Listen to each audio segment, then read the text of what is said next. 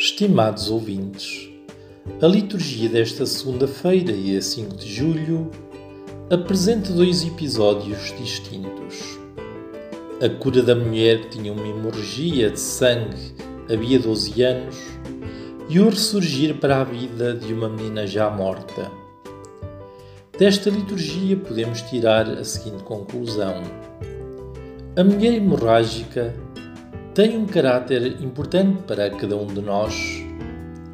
Ela já tinha procurado diversos médicos com o intuito de encontrar a cura, mas sem obter qualquer resultado, antes piorava cada vez mais.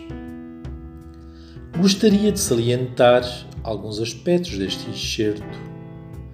O primeiro consiste na persistência e fidelidade. Doze anos de sofrimento é um longo período. Durante esse tempo, a mulher não desistiu da vida, nem de acreditar no amor de, no autor da vida, mas procurou obter dos médicos uma solução para o seu problema.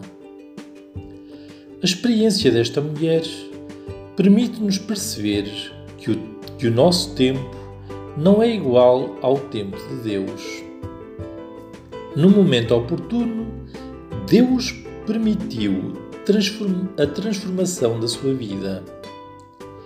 Todavia, ela soube esperar contra toda a esperança. É significativa a frase que Jesus lhe diz: Mulher, a tua fé te salvou.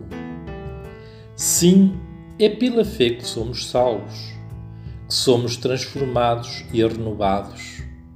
Quando entramos na lógica de Deus, então vemos suceder os milagres. O mesmo aconteceu com aquela menina que estava muito doente e o pai, dirigindo-se a Jesus, suplica-lhe para ir à sua casa, pois que a sua filha estava a morrer. Quando Jesus chega à casa, já a menina estava morta. No entanto, Jesus disse-lhes: Retirai-vos, porque a menina não morreu, está a dormir. Jesus fala em dormição, não em morte, como nos afirma o prefácio Ezequiel. Para os que creem em vós, Senhor, a vida não acaba, apenas se transforma. Jesus Cristo é o autor da vida e, pela sua paixão, morte e ressurreição, o Senhor destruiu a morte e restaurou a vida. Então procuremos permanecer unidos na fidelidade ao Senhor no meio dos sofrimentos e tribulações, e no tempo constataremos que a fé nos salva e que faz e que os milagres acontecem. Também Chiara Lubick, com as suas primeiras companheiras, viram acontecer milagres à sua volta através do Evangelho vivido. Diz-nos Chiara: O Evangelho garante: Pedi e vos será dado.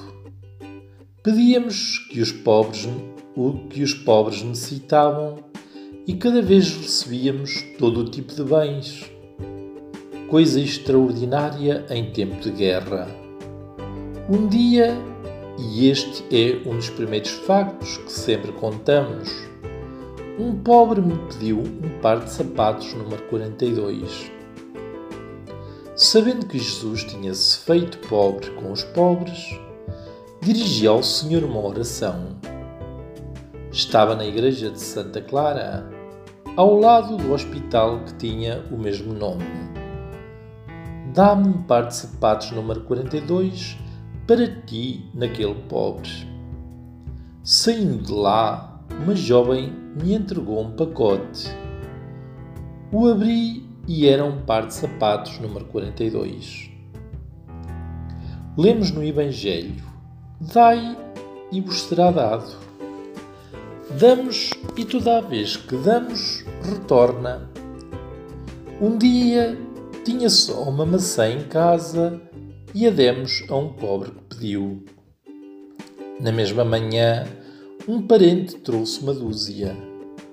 Demos também aquelas para outras pessoas que pediam, e à tarde chegou-nos uma mala cheia de maçãs.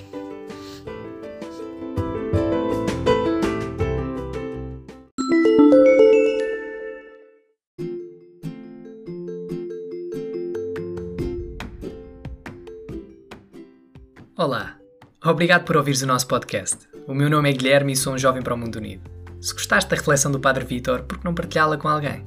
Segue-nos no Instagram e no Facebook para ficares a par das novidades que temos para te dar e não te esqueças, é sempre possível algo mais.